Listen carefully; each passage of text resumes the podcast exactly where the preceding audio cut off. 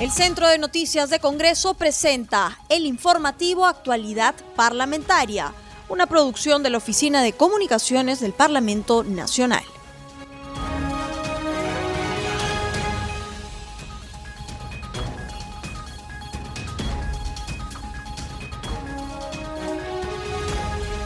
Bienvenidos al programa Actualidad Parlamentaria, una producción de CNC Radio del Congreso. Este programa se transmite en las regiones de Apurímac, Radio Inca Tropical, en Arequipa, Radio Azul, en Ayacucho, Radio AM Vida, en Cusco, Radio Tahuantinsuyo y en La Libertad, TV Cosmos 103.30 FM. Los saluda Rómulo Vargas y estoy en compañía de Anaís Uceda para acompañarlos en esta jornada informativa. ¿Qué tal Anaís? ¿Cómo estás? ¿Cómo estás, Rómulo? Y un saludo a nuestros oyentes de CNC Radio que nos sintonizan a esta hora para comentarte que tenemos una edición especial en el programa de actualidad parlamentaria. Durante la sesión plenaria, el presidente de la Comisión de Fiscalización reveló tres audios en torno a la investigación en curso sobre el caso Cisneros y otros. En el primer audio que vamos a transmitir en estos instantes, se escucha al presidente Martín Vizcarra en compañía de Karen Roca, de Miriam Morales y otras personas no identificadas hacer coordinaciones de los testimonios con relación a las visitas de Richard Cisneros a Palacio de Gobierno. Pero escuchemos parte de los audios emitidos durante la sesión plenaria. Se supone que nadie tenía conocimiento de él, porque para todos los efectos sabíamos que lo que estaba eh, registrado, lo que estaba era los ingresos de de Richard Cisneros aquí a Palacio, ¿no? Pero tiene que son cuántos en total? Son seis. Seis. Seis. Claro, y tienen conocimiento los que han enviado el correo. ¿Ah? ¿Cómo? Que tienen conocimiento los que han enviado el correo. Entonces tenemos dos, tres, cuatro y cinco. Hay cinco ingresos. Sí. O sea, sexto lo hemos sacado. No, no, no, no, no. Hay cinco ingresos. hay, hay cinco, Sí. cinco ingresos. Uno para Miriam Morales, está. Otro para Karen. Ahí está. Esto es lo- Esos dos son los que están registrados. Estos son los dos únicos registrados Ah, en desamparados. Sí. ya, esos dos. Tenemos, exacto, tenemos tres que no. Y hay tres que no. En la práctica No hay registro de ingreso. Yo, lo que yo digo es lo siguiente, o sea, negar totalmente esos ingresos que no existen. Porque si asumimos, si yo asumo que no existen, Ahora, lo que hay que ver es cuál va a ser la respuesta de todos los involucrados, porque ahí está la Karen, estoy yo, está Miriam. No, Entonces, a ver, o sea, aquí lo que queda claro es que en esta investigación estamos todos involucrados y la estrategia es para salir de ellos todos en conjunto.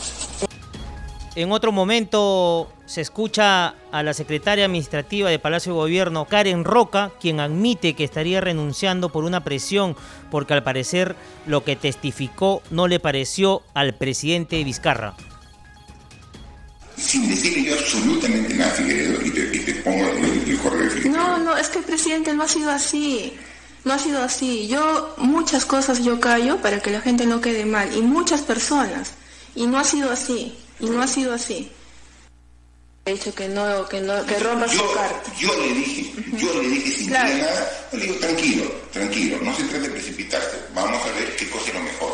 O sea, Karen para mí, o sea, yo le estimo a su familia y todo, aguanta, aguanta, porque finalmente, si va a salir Iván y después por cualquier motivo sale Karen, o sea, no puedo dejar yo es acto, acto en el aire. Entonces, aguanta. En eso hemos quedado. Ya, eso le dije. En eso Entonces, hemos quedado. entonces, Pero usted quiere que renuncie ahora. Yo hablé contigo y ¿qué me dijiste? Sí, pero quiere ¿Qué- usted, qué- ¿cuándo quiere que renuncie usted? ¿Pero cuándo quiere usted que ¿Pero qué me- renuncie? qué me dijiste Que yo iba a renunciar. ¿Y me dijiste fecha?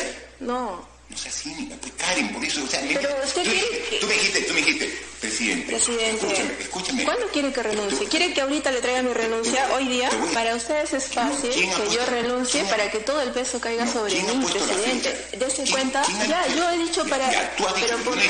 Pero ¿por Entonces qué? yo le digo, le digo, César, tranquilo, aguanta, porque no quisiera de que renuncie Iván, que le acepte la renuncia y después salga Karen y obviamente eso... Anteriormente usted me dijo, renuncia de una vez porque no vaya a ser que tú e Iván se queden sin trabajo, los dos. entonces tú dijiste... Ya, está bien, yo le he dicho que hoy día me iba, ya, máximo que hoy día me iba. Perfecto, entonces, entonces... Hoy día me voy. Ahora, ya, yo no hoy hablo día, con Figueredo, ya. ¿quieres que hable con Figueredo? Ahorita voy a hablar con Figueredo.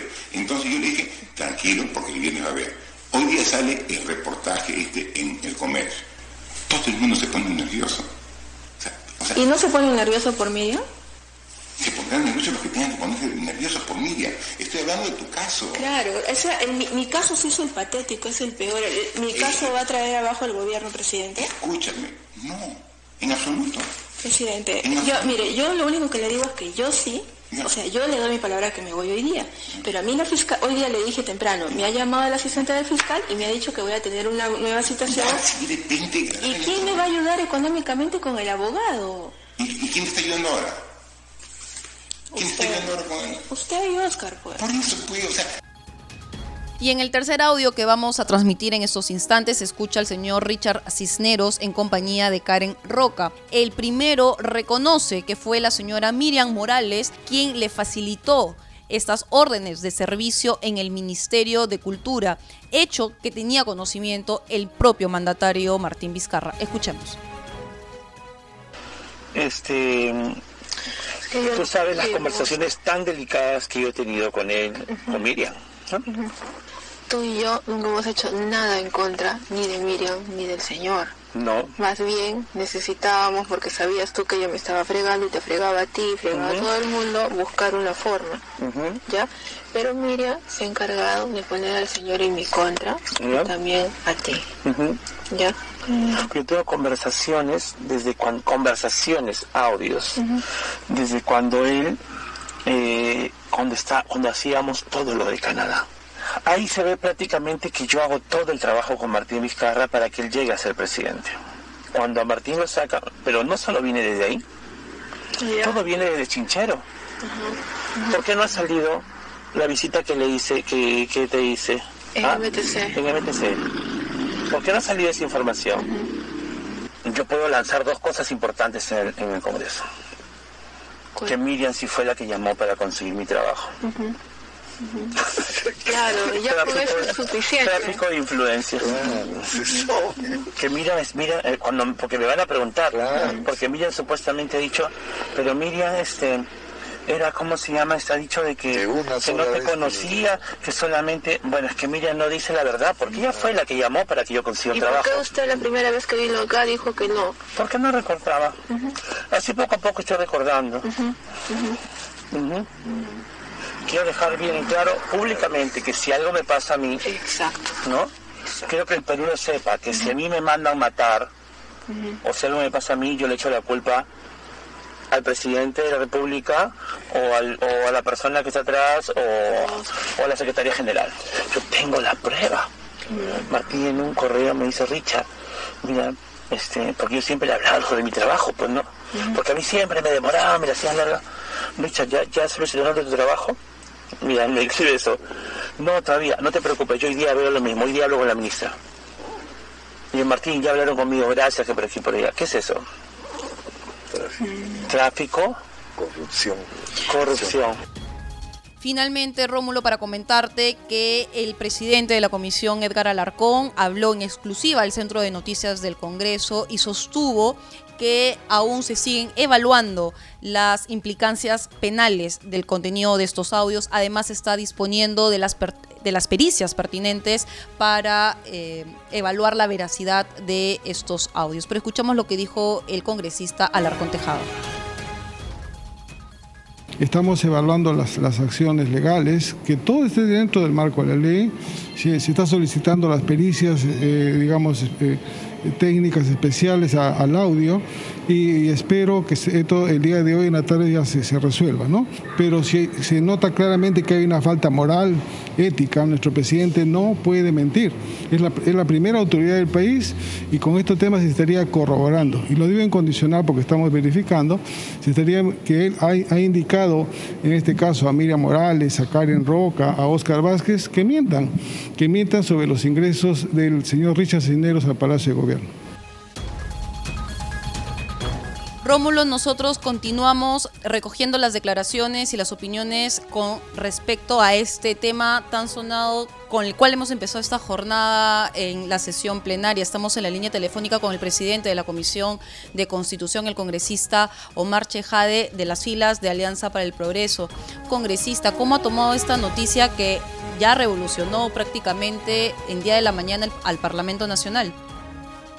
Muy buenas a Anaís, a, a, los amigos Radio Escuchas, a, Rómulo, a todos. Miren, eh, con mucha preocupación, porque es evidente pues que estamos ante un gobierno y ante un presidente de la República que ha mentido impunemente al país de manera grave. Estamos ante una, me duele decirlo, pero ante una camarilla que gobierna Palacio de Gobierno, que borra evidencias eh, como si fuera una mafia, que miente, que coordina declaraciones ante la Fiscalía y no solo ante el Congreso, eh, declaraciones falsas eh, y que el propio presidente dirige estas declaraciones falsas, esos allegados para poder, eh, digamos, salir bien liberado de una investigación y además de mentir de su relación que él tenía con el señor Swing. ¿no? Entonces, el presidente queda descolocado, el presidente de la República queda, eh, digamos, eh, eh, seriamente herido en su legitimidad, que es lo principal,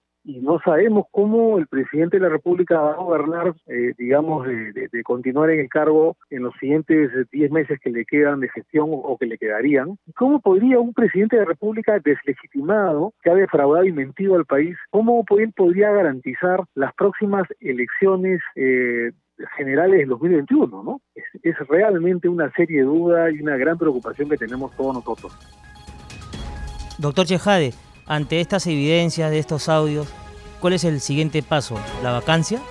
Mira, siempre será una posibilidad, no, no, la verdad que no lo hemos debatido ello, no, eh, no, no nos hemos reunido más allá de conversaciones telefónicas con algunos miembros de la bancada, seguramente en las próximas horas habrá una reunión de bancada, una reunión partidaria seguramente.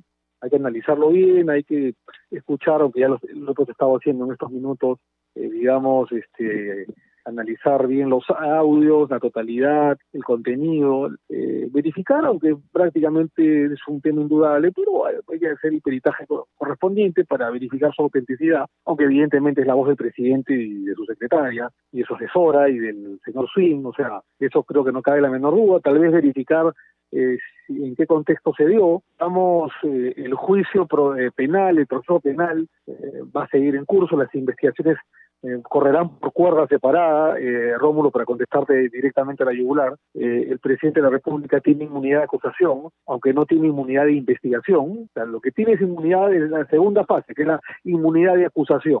Lo que no tiene es inmunidad de investigación, así que ese, esa investigación correrá por cuerda separada. El otro tema es el juicio político. El juicio político, tú nos preguntado, se ciñe al artículo 103, inciso 2 de la Constitución del Estado, en el sentido si existe o no eh, incapacidad moral eh, para continuar el cargo y si no existe para vacar a un presidente. Ese juicio político lo hace el Congreso de la República a través de una deliberación y a través de los votos, y eso se verá más adelante seguramente en los próximos días.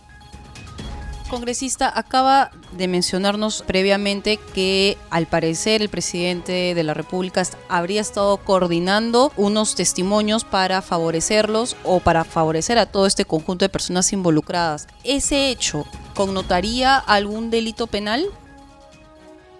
es un delito contra la administración de justicia, ¿no? Eso está bastante claro, es un delito contra la función jurisdiccional. Eh, lo que se lo, digamos, por lo menos es un delito contra la función jurisdiccional que podría desentrañar otros delitos de corrupción, digamos, ¿no? Pero más allá de eso, uh, lo que es más importante es que se escucha claramente al presidente dirigirse eh, con la secretaria personal íntima de muchos años, que es la señora Karen Roca, en el sentido de que sugerirle o presionarla para que ésta se autoinculpe en, eh, en la responsabilidad que habría tenido de, de contratar a un personaje nefasto sin ningún tipo de, de currículum, que es el señor Swing, a la administración del Estado con altos sueldos de manera ilegal, presionarla o, destituirla o despedirla del cargo que tenía en el Ministerio Público, eh, perdón, en el Poder Judicial, en el Palacio de Justicia, en el Poder Ejecutivo, un alto cargo que tenía el Palacio, eh, digamos, el Palacio de Gobierno, eh, por justamente no haberse ella autoinculpado y haber ido declarar y autoinculparse ante el Ministerio Público, ¿no? O sea, Vizcarra eh, de alguna manera le regaña y a través de una revancha despedirla de su cargo de secretaria de Palacio de Gobierno por esta no haber cumplido, según lo que se, tra transcribe, se trasluce, se traduce de, de, la transcripción de los audios, por ella no haber ido a la fiscalía y haberse autoinculpado para así dejar de dejarle sin responsabilidad penal al presidente. Eso ya de por sí eh, deja mucho que desear, no solo en el terreno legal, penal, sino en el terreno político, ¿no? Es decir, tenemos un presidente que se escabulle de su responsabilidad y que a toda costa trata de influir negativa y falsamente con sus subordinados en un proceso eh, de investigación fiscal para cambiar pruebas, para borrar documentación y para borrar incluso hasta ingresos a Palacio de Gobierno del señor Swing, cuando el propio presidente Vizcarra había dicho de que todo lo conocía o que no, no había tenido ninguna relación con él y era clara la estrecha relación que ambos tenían de manera particular, ¿no? Congresista, por lo que infiero de este análisis que nos ha hecho de los audios eh, ya presentados en horas de la mañana, ¿usted no descartaría una posible moción de vacancia hacia el presidente por todos los hechos descritos? Mira, nosotros no, en la bancada no descartamos ni afirmamos nada en este minuto, ¿no? Eso se verá seguramente en el análisis de las próximas, próximas horas y días, pero lo que sí te puedo decir es que el, el, el presidente de la República ha cometido un acto de total inmoralidad. ¿Y a, y a título personal, congresista? Es que yo lo que pienso es que está deslegitimado. Yo no veo un presidente que pueda, digamos, manejarse con legitimidad, con autoridad, eh, el, los 10 meses que le faltan de gobierno, y tampoco veo un presidente que pueda garantizar unas elecciones limpias el próximo año, después de lo que conocemos de él, ¿no? Pero en fin, eh, si se lo vaca o no, eso va a depender no de mí, sino de a decisión de bancada, ¿no? Doctor Chejade, muy amable por sus declaraciones a CNC No, Radio del Congreso. No tienes por qué. Gracias a ti, eh, Rómulo, Anaís. Anaí, seguimos recogiendo las impresiones de los congresistas sobre los audios propalados esta mañana en la Comisión de Fiscalización en el Pleno. Y a esta hora estamos en contacto con el congresista José Luis Ancalle del Frente Amplio. Sus primeras Rómulo. impresiones. Gracias por eh, permitirme también quizás este, manifestar eh, lo tan delicado que en este momento el espacio político en la que se encuentra nuestro país por la revelación de estos audios, donde justamente era una de las preocupaciones que teníamos en la comisión y que incluso se le cursó la invitación al presidente para que nos pueda permitir el esclarecimiento de los hechos. Lo que corresponde es en este momento bastante prudencia, responsabilidad y cumplir con todos los procedimientos que nos permite la Constitución y en verdad pues este llegar a esclarecer todos estos hechos que ahora se han hecho público con la revelación de estos audios. Usted es miembro integrante de la Comisión de Fiscalización. Ya en horas de la tarde ustedes han sesionado a pedido del presidente del Congreso para eh, levantar la reserva de, los, de las actuaciones sobre eh, esta investigación. ¿Usted tuvo conocimiento de que el presidente del grupo de trabajo, el congresista Alarcón, tenía en posesión estos audios? No, hasta que pidió el uso de la palabra en la sesión que hoy teníamos programada en el Pleno y ahí es recién donde no, nos hemos constatado pues estos hechos y todos muy atentos de, de, lo que se estaba escuchando en los audios. Eh, más bien eso ya ha repercutido en que nuevamente en esta sesión que tuvimos en horas de la tarde se pueda disponer el pedido del presidente del Congreso para deslacrar la reserva de ya algunas declaraciones que hemos tenido con las personas involucradas en los audios que todos ya conocemos. Se tenía conocimiento, congresista en calle, que la investigación en torno al caso Swing, a, este contrato irregular, podría llevar a altos funcionarios. No se tenía la certeza, se tenía solamente la sospecha que podría incluso ir hacia el propio presidente. Ya con, con la relevación de estos audios, ¿qué opinión le merece ahora ya toda la hipótesis eh, efectuada en el grupo de trabajo? Esperemos más bien que eso permita que el presidente asista de manera presencial para con la invitación de la Comisión de Fiscalización o en todo caso eh, se nos pueda convocar al mismo palacio para que nosotros en la hora y en el día que disponga eh, se pueda permitir las preguntas y repreguntas que van a ayudarnos de manera sustancial sobre lo que se ha especulado, el, tema de, tarjetazo, del amiguismo y la situación que, se tenía por orden de, orden de funcionarios superiores que más allá de hacer contratos con personas capacitadas, que tengan más bien un sustento académico, se haya ido por personas que no cumplían con esa con estos requerimientos para un trabajo dentro de la administración pública en este momento eh, vuelve a mostrar una desesperanza a la población en cuanto a la renovación, en cuanto a la lucha contra la corrupción, porque seguimos enlodado en estos actos que en este momento eh, justamente torna un tanto delicado todo el ambiente político. Congresista Ancalle, y en torno al tema de la incapacidad moral y, esto, y estas evidencias que se han mostrado hoy día vía los audios que ha dado a conocer el presidente de la Comisión de Fiscalización, ¿cree usted que esto ya se enmarque una vacancia presidencial? Si bien la Constitución tiene mecanismos para poder nosotros ponerlas en, práctica, estas eh, tienen que seguir eh, procedimientos de las que tenemos que respetar, sino también caerían pues en saco roto, eh, especular, caer en, aspectos que, que, no se conllevan tan rápidamente, tan inmediatamente. Eso eh, pasa por un proceso que se tiene que respetar y nosotros, al menos nuestra bancada, lo toma con mucha prudencia y tenemos que tener mucha responsabilidad también para poder eh, enfrentar estas eh, situaciones que se vienen presentando en el ámbito político de nuestro país congresista, finalmente, a título personal, ¿qué opinión le merece el contenido de los audios, dado que hemos escuchado cómo el presidente de la República estaría coordinando declaraciones que estaban siendo convocadas por la Fiscalía en torno justamente a la misma investigación que ustedes están realizando en el grupo de trabajo de fiscalización? Deplorable, muy lamentable sobre estas incidencias que corrobora cómo es el teje y maneje de la política en nuestro país. Quizás buscamos desterrar, quizás buscamos eh, enfrentar estas irregularidades constantemente, pero se ratifica que seguimos viviendo en una crisis donde la corrupción cunda, donde la corrupción tiene como consecuencia desastres en, cuanto a la salud, en cuanto a la educación y más aún ahora en esta situación tan delicada en la que nos encontramos, donde producto de estos problemas es que somos considerados el país con mayor letalidad en muertes respecto al COVID. Eh, muy preocupante, esperemos eh, más bien que la voluntad de la disposición que nosotros como congresistas debemos de tener sea para señalar, sea para sancionar como corresponde a las personas que puedan tener la responsabilidad sobre estos hechos que no solamente se han convertido en circunstancias momentáneas, sino que al parecer son costumbres que se dan dentro de las carteras eh, eh, aunando también el tema de las puertas giratorias, que tiene que ver mucho también con los intereses y los conflictos de intereses que pasa por las situaciones de muchas irregularidades dentro de las contrataciones del Estado. Congresista Calle, muy amable por sus declaraciones a CNC Radio del Congreso.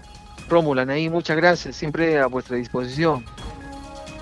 Rómulo, llegamos al final de actualidad parlamentaria en esta edición especial tras la revelación de estos audios que implicarían al presidente Vizcarra. No sin antes de despedirnos, señalar que este programa se transmite en las regiones de Apurímac a través de Radio Inca Tropical, en Arequipa Radio Azul, en Ayacucho nos escuchan a través de Radio AM Vida, en Cusco por Radio Tahuantinsuyo y en La Libertad a través de TV Cosmos 103.30. Con nosotros nosotros será hasta el día de mañana.